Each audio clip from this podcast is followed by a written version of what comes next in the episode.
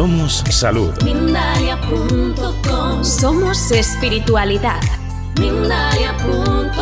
Somos conciencia. Mindalia.com Mindalia.com.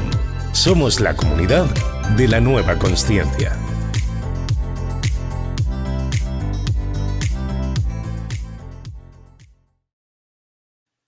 Bienvenidos amigos, amigas, a una nueva edición en directo de Mindalia Televisión. Hoy tenemos un tema importante del que vamos a hablaros. Ya tenemos nuestra invitada preparada que nos va a hablar de por qué como si no tengo hambre. Ella es Ada García Cook. Ada es psicóloga clínica, es life coach especializada en trastornos alimentarios y obesidad y terapia auto antidietética.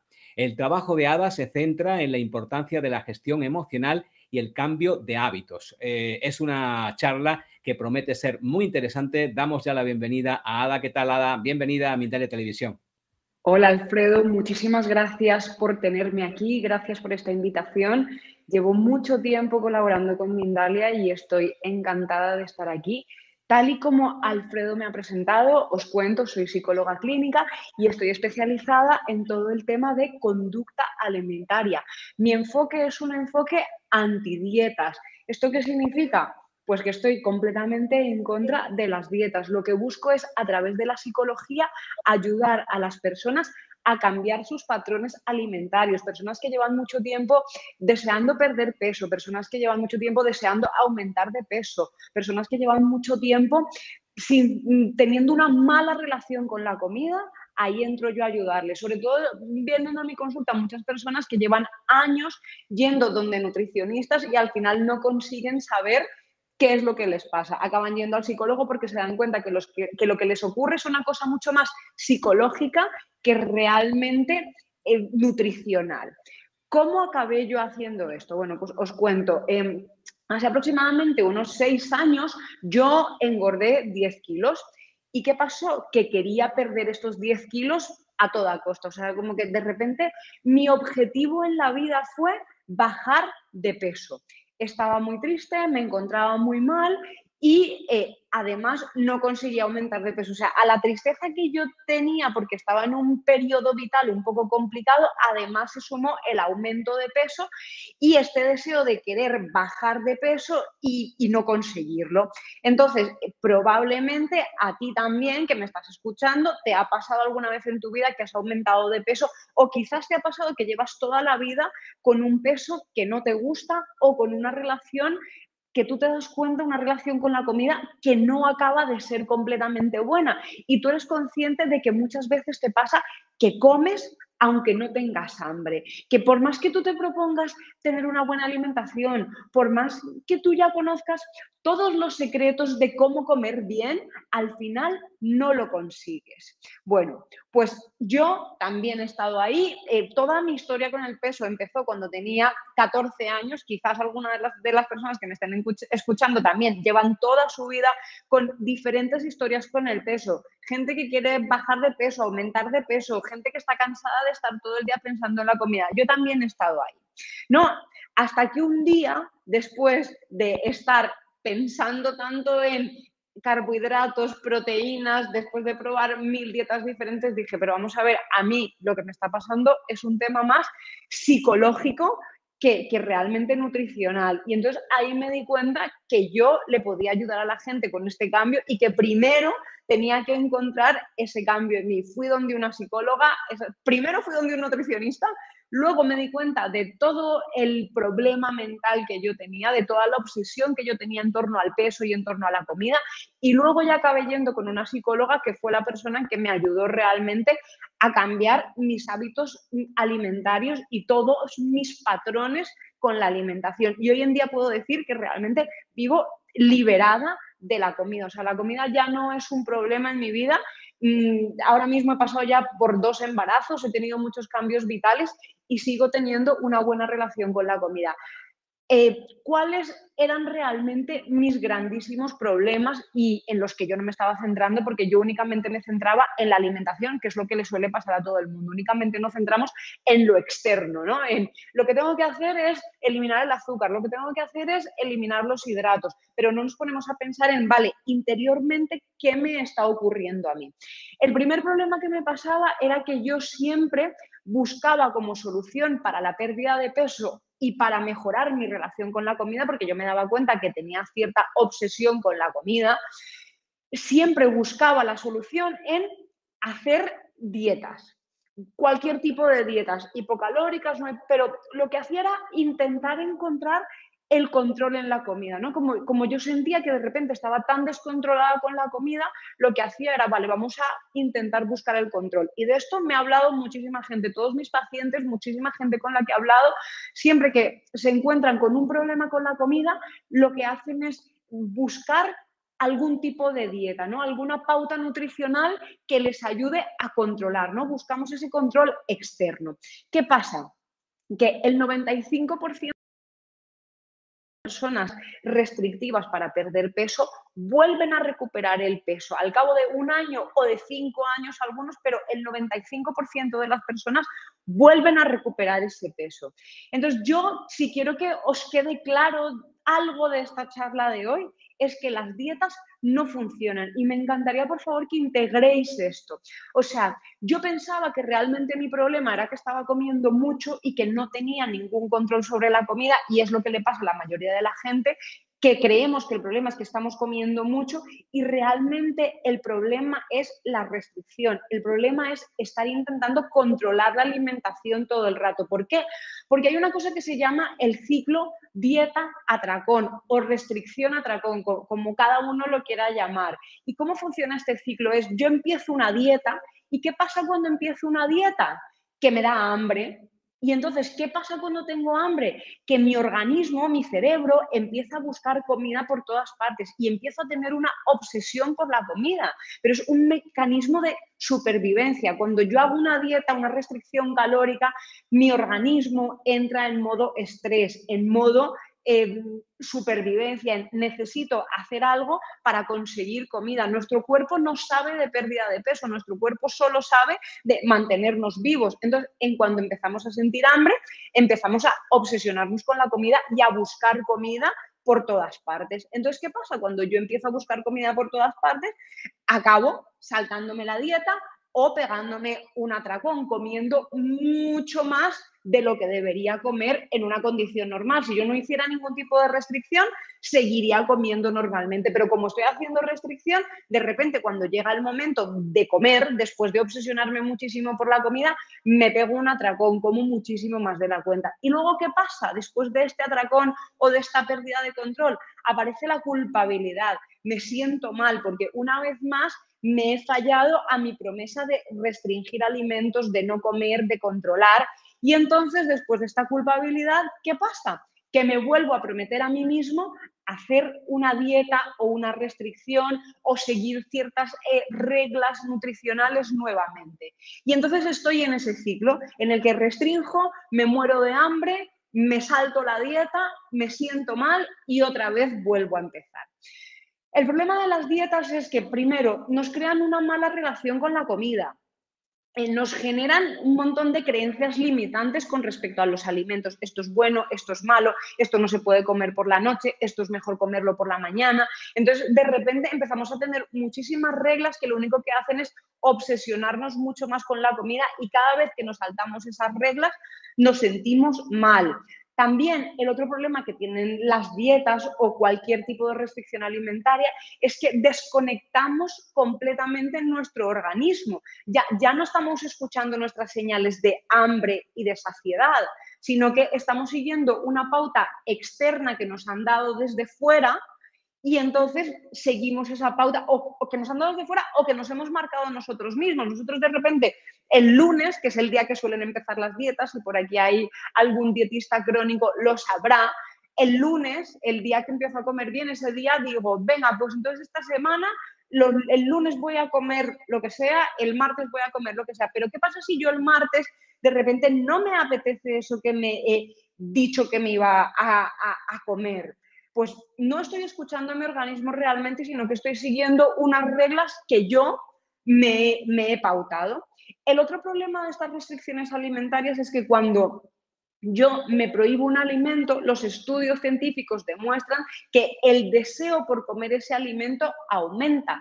en una de las dietas que yo hice, por ejemplo, me prohibieron comer mm, eh, plátanos, ¿no? Todas estas frutas, sobre plátanos y uvas, estas frutas que son como, como más densas, la chirimoya también me la prohibieron. Y yo realmente nunca había sido muy fan ni de los plátanos ni de las chirimoyas.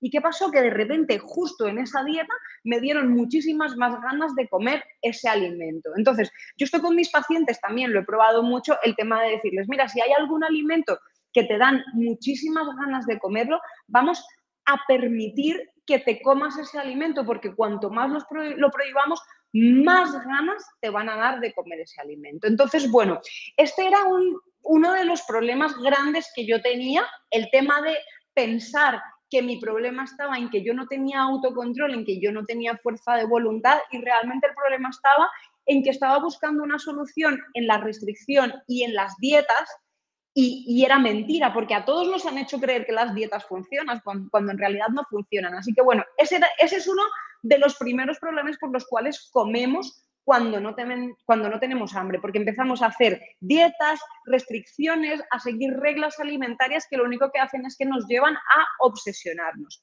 El otro problema que también me ocurría a mí y creo que le ocurre a la mayoría de la gente, desde luego a mis pacientes y a mucha gente con la que, con la que he trabajado también le pasa, es el problema del hambre emocional.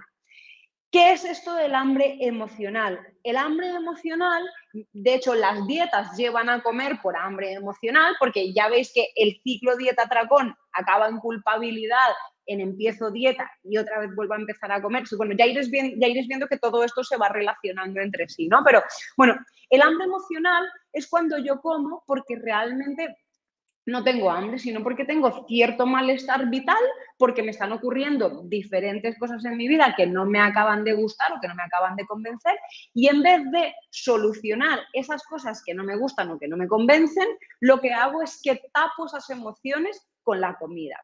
¿Cómo saber si lo que me ocurre es hambre emocional o hambre real?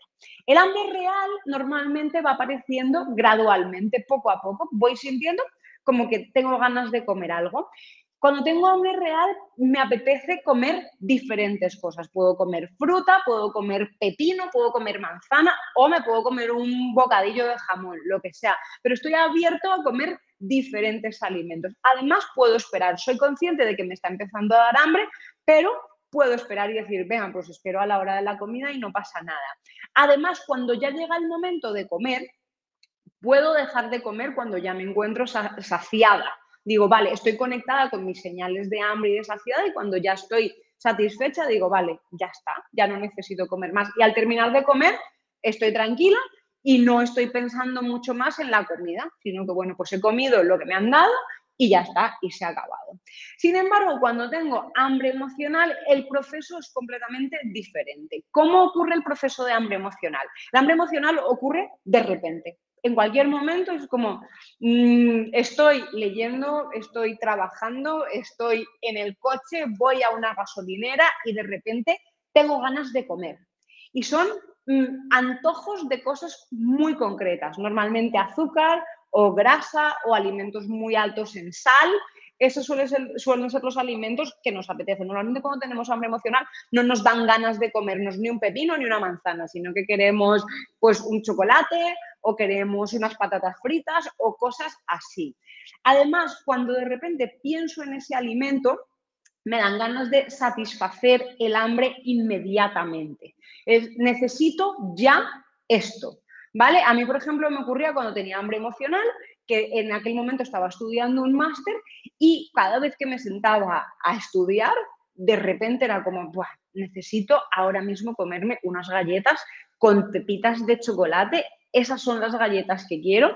Y justamente, casualmente, eran las galletas que más me prohibía y vamos, que era capaz de cogerme el coche, irme al supermercado a comprar las galletas, mm, comerme el paquete de galletas y ya luego ya poder estudiar. con mucha culpabilidad, ¿no? Entonces es como que necesitas saciar el hambre emocional en ese momento. Además ocurre otra cosa, como es hambre emocional y no hambre real, estás comiendo y a pesar de estar comiendo y de sentirte llena, sigues comiendo porque no es hambre real, entonces no estás realmente conectada con tu, con tu hambre real, ¿no? con tus necesidades fisiológicas y biológicas de, de saciedad. ¿Qué pasa cuando terminas de comer? Que hay muchísima culpabilidad. Y a pesar de que has comido, aún así sigues pensando en comer más, serías capaz de seguir comiendo. Entonces, realmente hay un vacío que tienes dentro que por mucho que comas, no se va a llenar. Estás cansada, te ocurre algo en tu vida. Últimamente, ahora que he sido madre, hablo con muchas madres que lo que les pasa es que no tienen un minuto para ellas, entonces de repente cuando llega el momento de, poder comer es como que engullen y se lo quieren comer todo porque, porque es el momento en el que están tranquilas por fin. Entonces, bueno, realmente el hambre emocional cuando terminamos de comer no se ha saciado. Entonces, es, es, hambre completamente emocional. Y esto nos ocurre a todas las personas que alguna vez hemos comido sin tener hambre. Entonces, ¿cómo hacemos para solucionar todo este tema de, de comer sin tener hambre? En primer lugar, el tema de las dietas y de la restricción calórica y la restricción alimentaria.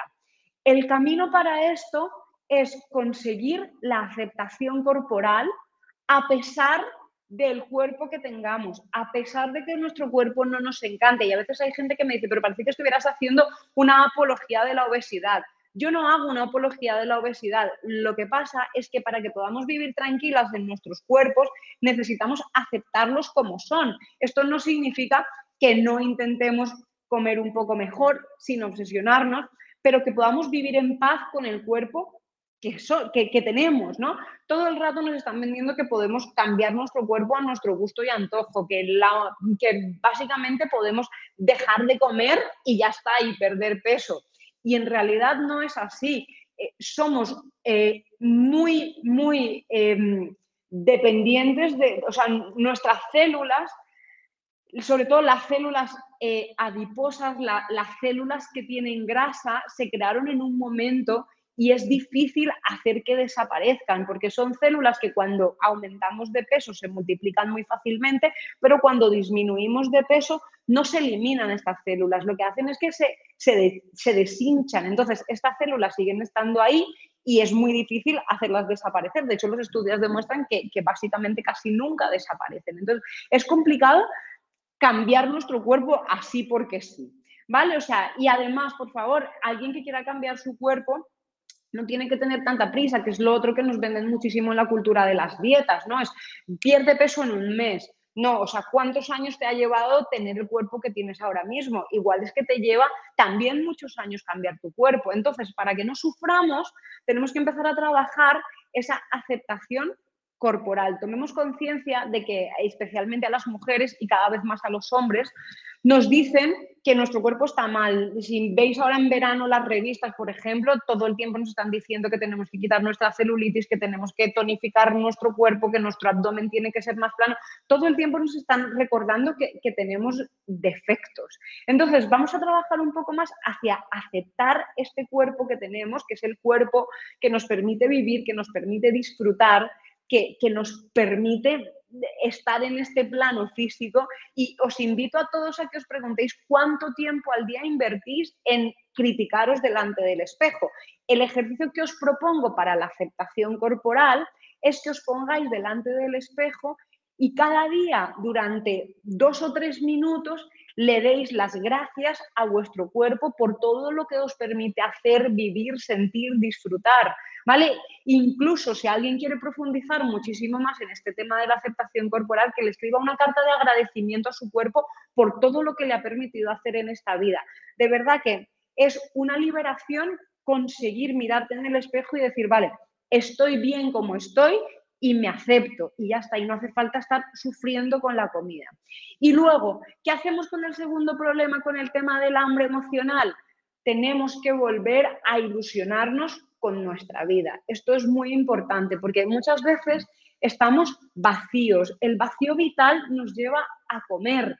porque no sabemos cómo más llenarnos, ¿no? De pequeños nuestra madre, cuando estábamos llorando, tristes, ¿qué hacía? Nos daba un biberón, nos daba el pecho y de alguna manera asociamos el alimento a sentirnos llenos, a sentirnos completos. Entonces, eso, por favor, eh, calmemos e, esa sensación de vacío llenando nuestra vida de verdad. Es muy importante que tengamos una vida que nos guste de verdad, ¿Qué nos gusta de verdad? Y, yo a ti que me estás escuchando te invito a que te preguntes cómo puedes hacer para disfrutar mucho más de tu vida, ¿no? Porque vamos creciendo, nos vamos haciendo mayores y nos vamos dando cuenta que estamos desconectados de nuestro cuerpo, no escuchamos nuestras emociones, no escuchamos las señales que nos va mandando la vida y utilizamos la comida para tapar ese dolor emocional. Es muy importante que empecemos a escuchar. Si estamos felices, la felicidad nos está diciendo que algo va bien, que tenemos que seguir por ahí. Si estamos tristes, es que nos tenemos que mirar hacia adentro y preguntar hacia dónde queremos ir. Si sentimos ansiedad, que hay muchísima gente que se refiere a la comida como ansiedad, dicen, ¿cómo con ansiedad? Es que algo no va bien, tengo que cambiar algo en mi vida. Entonces, por favor, dejemos de ser unos analfabetos emocionales y preguntémonos en qué me está pasando a mí emocionalmente. Escuchémonos, prestémosle atención a nuestras emociones para que podamos calmar el hambre emocional. Dejemos de pensar que lo único que tengo que hacer es buscar una dieta o una pauta nutricional mágica. Lo que tengo que hacer es preguntarme qué no está yendo bien en mí para mejorarlo. Y en aquel momento en el que yo tuve tantísima hambre emocional e intentaba controlarlo con dietas, lo que me pasaba era que estaba insatisfecha en mi vida.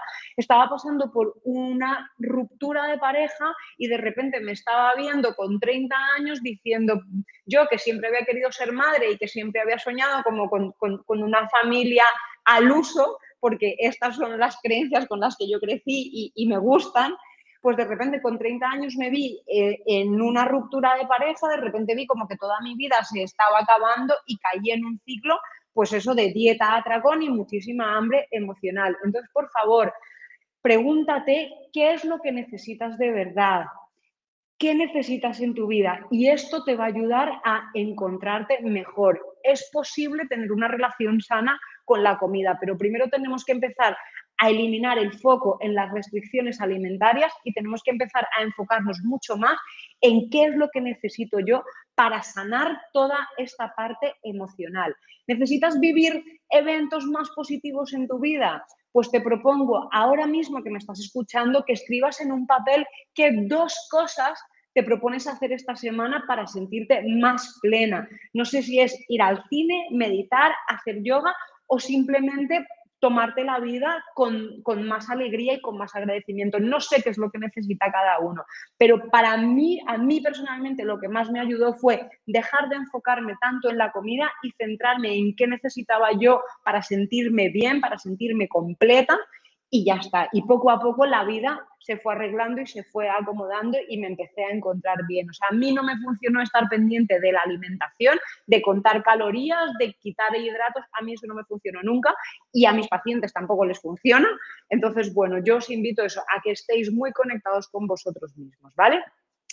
En esta vida, y ya para cerrar, lo que buscamos es un equilibrio entre el placer, necesitamos sentirnos felices con, las actividades de ocio, la productividad. Necesitamos también sentirnos productivos en nuestro día a día, sentir que estamos construyendo algo, que vamos hacia algo, que estamos creando algo, ya sea laboral, ya sea una familia, cada uno tiene que encontrar en dónde se siente productivo. Y luego también necesitamos momentos de descanso, de tranquilidad, de no estar eh, haciendo cosas todo el rato, que también estamos en una sociedad que nos invita todo el tiempo a hacer y hacer y hacer y hacer. Necesitamos parar.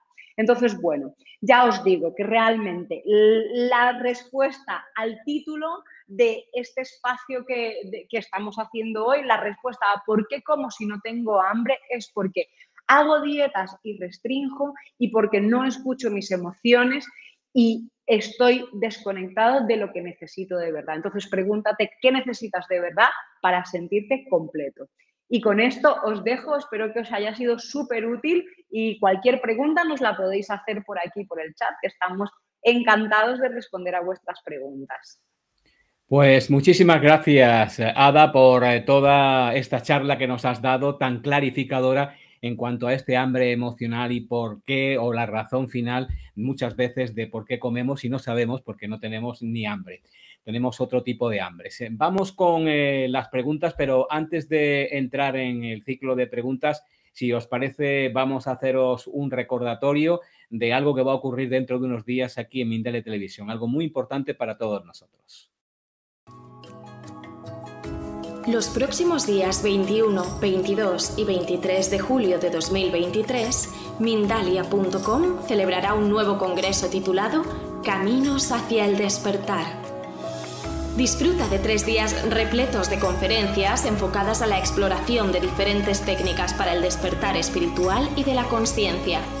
Este congreso es un puente hacia una nueva perspectiva vital para fomentar la expansión de la intuición, la conexión con el universo y la comprensión de nuestro propósito en el mundo. Trasciende las fronteras de lo convencional y sumérgete en este viaje de autodescubrimiento y crecimiento personal. Encuentra más información en www.mindalia.com o enviando un correo electrónico a congresos.mindalia.com. Eh, ya sabéis, eh, nuestro próximo congreso dentro de unos pocos días. Estamos hablando por qué, cómo, si no tengo hambre, es ese título de la charla que acaba de dar Ada García Cook. Vamos con las preguntas, si os parece, y estas preguntas, pues eh, también en forma de comentario. Buenas tardes desde Nati Othman en YouTube. Qué buen tema. Lo mío es hambre emocional. Me di cuenta ahora más atenta. Comienzo con ejercicio, yoga o moverme, distraerme y te da las gracias. Es un comentario de alguien que se ha dado ya cuenta de dónde comienza, dónde comienza todo. Aquí hay otra pregunta que nos llega desde Colombia, desde Jennifer, en Colombia, eh, también en YouTube. Hola, yo no he podido dejar de comer helado y la ansiedad me da en la noche. ¿Qué puedo hacer? Pregunta Jennifer. Vale. Gracias, Alfredo. Gracias, Jennifer, desde Colombia. Encantadísima de saludarte.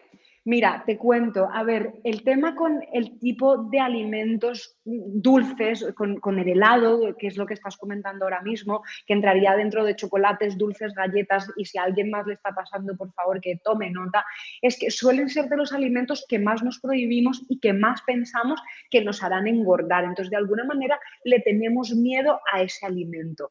Hay una técnica con la que yo trabajo, que es la técnica de, la alimentación eh, intuitiva, se llama, y uno de sus principios dice que dejemos de tener alimentos prohibidos y de esta manera vamos a conseguir tener una relación mucho más sana con la comida. Entonces, Jennifer, yo te diría que dejes de pensar en prohibirte el helado y que cada vez que vayas a comer el helado, por un lado, conectes contigo emocionalmente para que sepas qué es lo que te está pasando a nivel emocional, incluso si te apetece escribir mira, puedes hacer un ejercicio de escritura automática, escribir automáticamente todo lo que te está pasando por la cabeza, todo lo que estás sintiendo, cómo te encuentras en, tu cuerpo, cómo sientes todo, para saber a nivel emocional cómo estás. Y probablemente cuando detectes lo que te está ocurriendo a nivel emocional, disminuyan muchísimo las ganas de comer ese helado. Sin embargo, si esas ganas de comer ese helado siguen, yo te invito a que te comas ese helado, pero de una manera súper consciente. Aquí estaríamos hablando ya de alimentación consciente, es me permito este helado porque me apetece y me lo como prestando atención a absolutamente todo. Me lo pongo en una mesa bonita, en una copa bonita, con unos cubiertos bonitos, me siento bien, me quito el móvil, me quito todo y estoy completamente presente en el momento de comer este helado. Ya verás como Jennifer, si haces por un lado, primero el ejercicio de conectar con tus emociones para saber qué te está pasando de verdad y por el otro lado, el ejercicio de comerte este helado completamente conscientemente, poco a poco van a ir disminuyendo tus ganas de comer el helado. Y entonces aquí me dirás tú y me dirá mucha gente, pero si yo lo que quiero es no comerme el helado. Pues justamente el problema está en que cuando yo me prohíbo completamente una cosa, el deseo aumenta exponencialmente. Todos los estudios demuestran que cuando tengo un alimento prohibido me dan muchas más ganas de comerlo. Lo mismo le pasa a los niños cuando les prohibimos, les decimos, esto no lo puedes hacer, les dan muchas más ganas de hacerlo. Entonces, vamos a probar con estas técnicas que te he hablado de gestión emocional, de alimentación intuitiva y de alimentación consciente, que no me quiero poner aquí a dar un montón de títulos, pero vamos a probar con conectar emocionalmente conmigo misma. Esto lo podéis hacer a todos los que os pase, con galletas, con helados, con chocolate, con de todo. Conecto emocionalmente, escribo todo, entiendo qué me está pasando a nivel emocional, procuro gestionarlo de la mejor manera y si aún así me dan ganas de comerme mi helado, mi galleta, mi chocolate, mi lo que sea, me lo como con una presencia total, sin el móvil, sin música, sin nada, presente. Lo miro, lo saboreo, lo disfruto, siento la textura, siento como mi boca se impregna de todo esto y disfruto de este lado. Y ya veréis cómo al cabo de cuatro o cinco días disminuye completamente el deseo por este alimento. Creedme, a mí me pasaba por, con la Nutella. Estaba obsesionada con la Nutella. Me prohibía la Nutella todo el rato. Era como, nunca más vuelvo a comprar Nutella y de repente cada, no sé, cada 8 o 10 días era como, necesito ya comer Nutella, me voy ya al supermercado a comprar Nutella. Y ahí iba al supermercado y era como, no, no, este, este bote de Nutella lo dosifico, me lo como poco a poco, ¿qué va? Me lo comía en dos o tres días, luego también aparecía el pensamiento de, bueno, ya que me lo he empezado a comer, mejor me lo acabo ya y así ya no tengo más y ya vuelvo a empezar a cuidar bien y para a cuidarme bien. Y para mí fue muchísimo más liberador el permitirme tener el bote de Nutella en casa y decir, vale, ya está, me entrego a este alimento, lo acepto, acepto que me gusta, acepto que está ahí y gestiono mis emociones y veo qué me está pasando a nivel emocional. Así que Jennifer, pon en práctica esto y ya verás cómo te va a liberar completamente. La cuestión es liberarnos de todas las prisiones de la comida. Ahí está la clave. Más que en prohibirnos es liberarnos. Tenemos, poco, tenemos pocos minutos, muchas preguntas de todo el mundo y también comentarios desde México. Mary, gracias Mary por tu, eh, por tu aportación. Excelente tema. A mí me pasaba al contrario. Hace un tiempo sufrí la pérdida de mi mamá y no me daba hambre. Casi no comía, siempre he sido delgada, pero estaba más delgada. También le, le contestan desde el mismo chat, Holly, le contesta desde YouTube, estás muy delgada porque tienes mucho hongo cándida y por eso no engordas. El hongo te pide ese azúcar y además se come los nutrientes de tu cuerpo y del resto de alimentos de calidad. ¿Qué opinas, Ada, de esta pregunta y también de su respuesta? Pues mira, a ver, el tema de, del hongo cándida, no sé por qué esta persona de repente está comentando sobre el hongo cándida. Es verdad que cuando tenemos cándida, lo que eh, se recomienda es eliminar todo tipo de azúcares, de hidratos, todo este tipo de alimentos para que el hongo se vaya matando, porque es verdad que se ha visto que todo el azúcar lo que hace es que nutre más al hongo. Pero bueno, no entiendo por qué esta persona de repente ah, está hablando sobre el hongo cándida. Lo que comenta esta, eh, la primera persona, que ya no recuerdo su nombre, la que hablaba sobre la muerte de su madre, también es verdad, el hambre emocional también ocurre en el otro sentido. O sea, he hablado mucho más de personas que aumentan de peso porque fue mi caso y más o menos la gente que suele pensar mucho más en el aumento de peso, en, en comida suele ser gente que tiene más problemas con el aumento de peso porque en esa sociedad se, se ve como un problema mucho más grande el aumento de peso, pero efectivamente también ocurre que a veces cuando estamos en periodos de tristeza nos puede dar porque el estómago se cierra, porque no nos apetece comer nada, porque pues eso, porque estamos muy hacia adentro y es como una manera también de, de, como de, irnos un poco apagando en vida. Entonces, a todas las personas que también les ocurra esto, yo les propongo que coman alimentos siempre naturales, pero altos en, hidrato, alimentos con mucho yin. Os, recomiendo nueces, eh, todo tipo de frutos secos, eh, nueces, semillas, todo este tipo de cosas, mm, cacahuetes. Eh, os recomiendo, bueno, las nueces de macadamia, por ejemplo, a mí me encantan, almendras, todo tostado o crudo. Y luego también alimentos altos en grasas tipo aguacate, aceite de oliva, el coco, ¿no? Entonces, a todas estas personas que tienen el estómago ahora mismo cerrado por un tema de, tristeza, de que no se encuentran bien, les recomiendo que cuando ingieran alimentos, que procuren que sean alimentos densos en caloría para que eso les dé mm, más energía y para que poquito a poco se vayan encontrando un poco mejor, pero sobre todo lo más importante y, lo que sería el resumen de todo esto es mirar a nivel emocional qué está pasando, ¿no? Si, si yo estoy pasando por la muerte de un familiar, tengo que mirarme bien qué es lo que me está pasando a nivel de duelo, ¿no? ¿Qué pasa? Estoy negando este duelo, ¿no? Tengo que ver cómo puedo hacer para aceptar mejor este duelo, para vivirlo mejor, porque siempre al principio en las etapas del duelo se ve que hay, que hay una etapa de, de rechazo total, ¿no? Que es como no quiero aceptar esto, no acepto mi realidad y ahí caemos en una tristeza muy grande. Entonces lo que tenemos que hacer es transitar ese duelo desde la aceptación y a lo mejor incluso algunas personas necesitan ayuda terapéutica. ¿No? Este espacio es muy breve como para brindarle a alguien eh, ayuda terapéutica, pero es verdad que cuando un duelo está siendo muy duro, yo le recomiendo a todo el mundo que, busque una ayuda terapéutica, ¿no? Pero en este caso eso, el resumen sería por un lado gestión emocional, que se miren bien todas las etapas del duelo y por otro lado alimentos muy densos en caloría para que cuando coman el cuerpo realmente pues se, llene de algo. Tenemos apenas cinco minutos y muchísimas preguntas. Vamos a hacer las últimas. Eh, voy a hacer una batería de preguntas eh, que van eh, orientadas en una misma dirección. Mariela, ¿cómo rompo este ciclo? también Sandra, muy complicado adelgazar.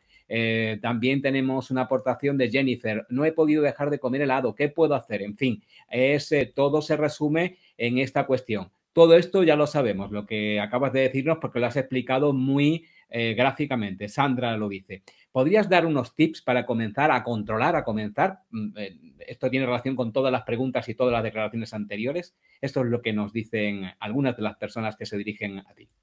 Vale, yo os invito a que eliminéis de vuestra cabeza la palabra controlar. O sea, lo que queremos soltar es ese control excesivo con la comida.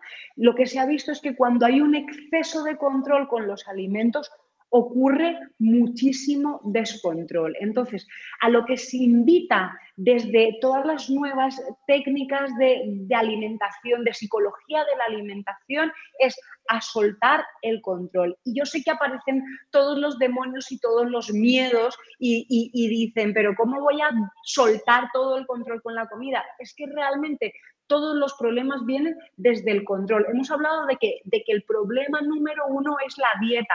Cuando hablamos de dieta hablamos de control, de restricción, de, de frenar, de tener tantas reglas sobre la alimentación. Entonces, yo os invito a que por un lado busquéis una alimentación equilibrada, pero solo con, la única intención de buscar el equilibrio en vosotros mismos. O sea, olvidaos por un momento de la pérdida de peso. De verdad, dejadlo de lado. Acordaos también que hemos hablado de aceptación corporal. Es muy importante la aceptación corporal para que podamos dejar de pensar en restricción, en control, en parar. Entonces, tengo que mirarme en el espejo y decir, vale, esta soy yo a día de hoy estoy cansada de estar pensando en alimentos, de estar pensando en controlar, de estar pensando en medir calorías, de estar pensando en todo esto. Estoy cansada de todo esto. Entonces, acepto mi cuerpo y busco un equilibrio en la comida. Os invito a que busquéis el plato equilibrado de Harvard para que podáis comer de una manera equilibrada. Y a partir de ahí ya veréis cómo vuestro cuerpo, vuestro organismo se va autorregulando. Hay dos últimas aportaciones que vamos a pasar por pantalla que reflejan también el ambiente y el, sentimiento que tienen muchas personas, como Gabriela, que dice desde Chicago, Illinois, pregunta, ¿qué hay de nosotros los que comemos algo y engordamos y engordamos? Y también eh, otra cuestión relacionada eh, que la plantea Edith, mi alimentación es sana en la medida de lo posible, pero aún así no bajo de peso. Es decir, la gente eh, piensa que come sano y también que no come suficiente, pero sin embargo siguen engordando. ¿Qué les tendrías que decir a todo este, eh, bueno, pues grupo de personas, muy numeroso por cierto, que tienen problemas también de peso? Vale, yo en este caso os recomiendo que miréis psicológicamente cómo os estáis sintiendo con vuestro cuerpo. Hay diferentes teorías y aquí ya entramos en un tema mucho más psicológico, mucho más profundo, que dicen que muchas veces no bajamos de peso porque de alguna manera nos rechazamos tanto que no tenemos ganas de sentirnos guapas, de sentirnos atractivas y que una manera de, ocultarnos para que los demás no nos vean, para no triunfar, para no brillar, para no dejarnos ser en toda la totalidad de lo que somos, es llenarnos de grasa, llenarnos de capas de grasa para ocultarnos del mundo, para que los demás no nos vean bonitas, no nos vean brillantes, no, no, nos vean en todo nuestro esplendor. Entonces yo ahí os preguntaría a todas las personas que os ocurre esto, que sentís que sí que coméis sanamente y aún así no, no perdéis peso, que os preguntéis por qué tenéis miedo de perder peso, por qué os da miedo que los demás os vean brillar, de qué os tenéis que ocultar, qué miedo tenéis. Y ahí vais a encontrar la respuesta a de qué os estáis ocultando. Y luego también revisaría un poco las pautas alimentarias. Os invito a que reviséis el plato de Harvard para que comáis equilibradamente. Y por otro lado, os, os, invito a que os preguntéis de qué me oculto, ¿Por qué, por qué me tengo que ocultar, por qué no me permito brillar y no me permito ser. Eso es súper importante. Y de hecho he tenido pacientes que cuando han conseguido descubrir qué era lo que les estaba impidiendo perder peso o de qué se estaban ocultando, por qué tenían tanto miedo a verse guapas y delgadas, han conseguido liberarse de eso. Pues muchísimas gracias, eh, Ada, García Cook, por esta brillante intervención, por toda la energía que has puesto para despejar dudas, para aclarar conceptos y para mm, eh, introducir en todos nosotros la idea de que esto que nos que llaman dieta y que nos quieren imponer, que viene impuesto desde fuera, es algo que tenemos que asumir desde dentro y es una responsabilidad adquirida desde un, eh, desde un conocimiento y también desde un querimiento, desde querernos a nosotros mismos y aceptarnos tal como somos y donde queremos estar para trabajarlo poco a poco. Esa es la lección final, supongo, que aprendemos de Ada. Gracias, Ada. 15 segundos para despedirte. Agradecimiento por parte de todo el equipo de Mindalia Televisión. Es el tiempo. Gracias, Alfredo. Gracias a todas las personas que habéis estado allí. Aquí ha sido un placer compartir este ratito con vosotros. Espero que os haya quedado clarísimo todo este tema de no a las dietas y gestiono mis emociones para alimentarme bien. Y a todos vosotros, muchísimas gracias por eh, toda esta participación, esta atención que nos habéis prestado y nos volvemos a encontrar en otro directo aquí en Mindalia Televisión. Seréis todos y todas bienvenidos.